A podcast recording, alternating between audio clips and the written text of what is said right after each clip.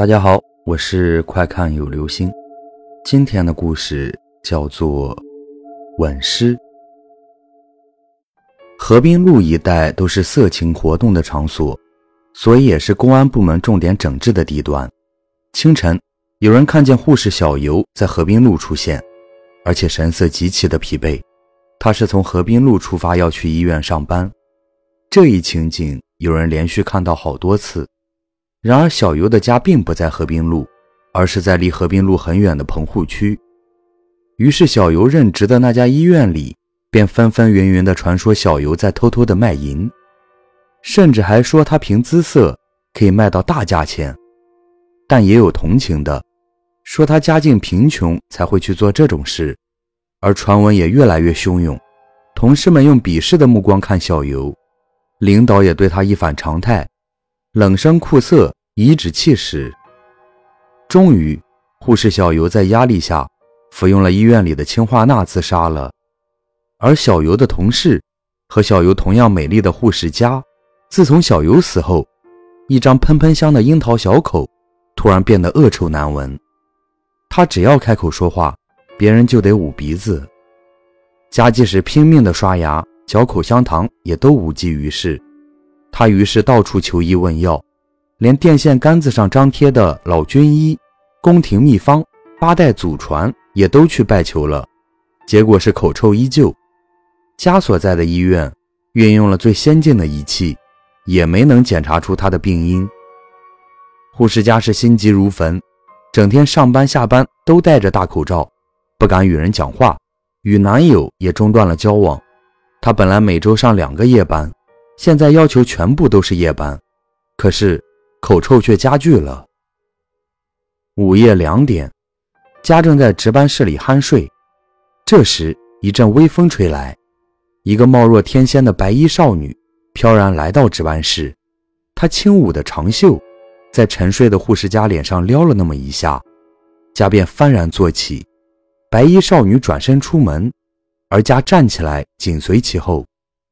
他们一前一后走过病区幽暗的灯廊，穿过一片花草地，拐过一排仓库，来到了一长串的平房前。一扇沉重的黑漆大门迎着白衣少女吱呀开启，门开处一股寒流扑面而来，里面亮着一盏荧光灯，宽敞空幽，阴森寒冷。白衣少女突然凌空飘起，甩开双袖。做了一个旋转三百六十度的舞姿，顿时四周墙壁接连发出咣当咣当的声响，一只只巨大的长方形的钢制抽屉破墙而出，抽屉里面竟卧着一个又一个的人，有男的、女的、老的、少的、美的、丑的，他们是被冷冻过的，纹丝不动，也毫无生气。家木然地站在这些抽屉前。眼睛直愣愣的，一动不动。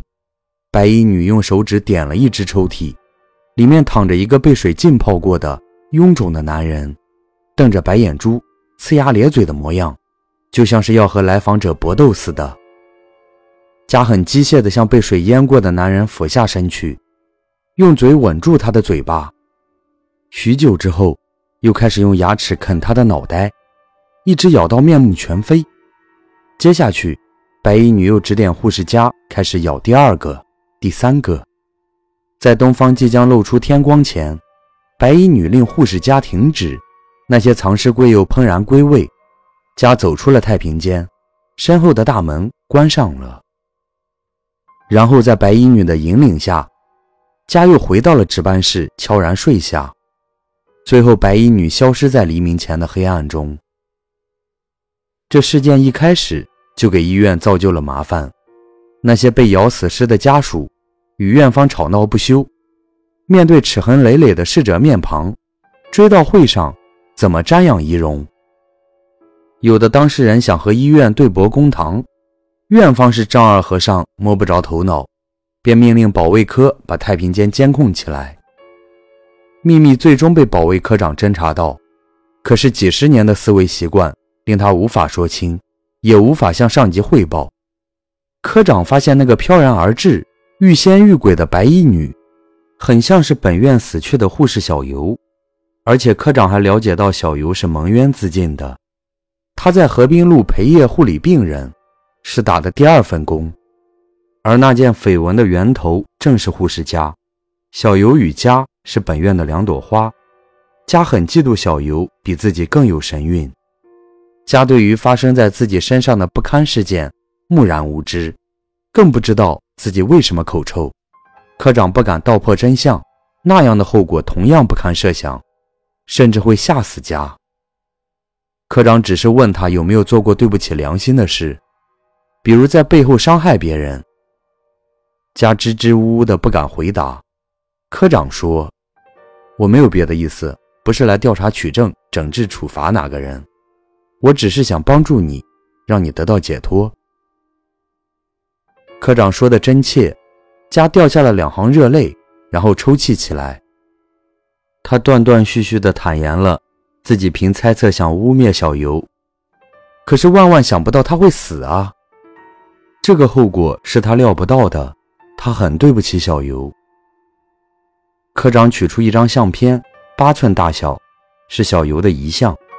他对家说：“你听我的话，今天晚上夜深人静时，在值班室摆好这张照片，面对遗像，用你的心向小尤忏悔。小尤是善良的，他的亡灵会原谅你，饶恕你。”护士家也很虔诚的点头。从此，医院的太平间太平了，而家的口臭也不治而愈了。好了。这就是今天的故事。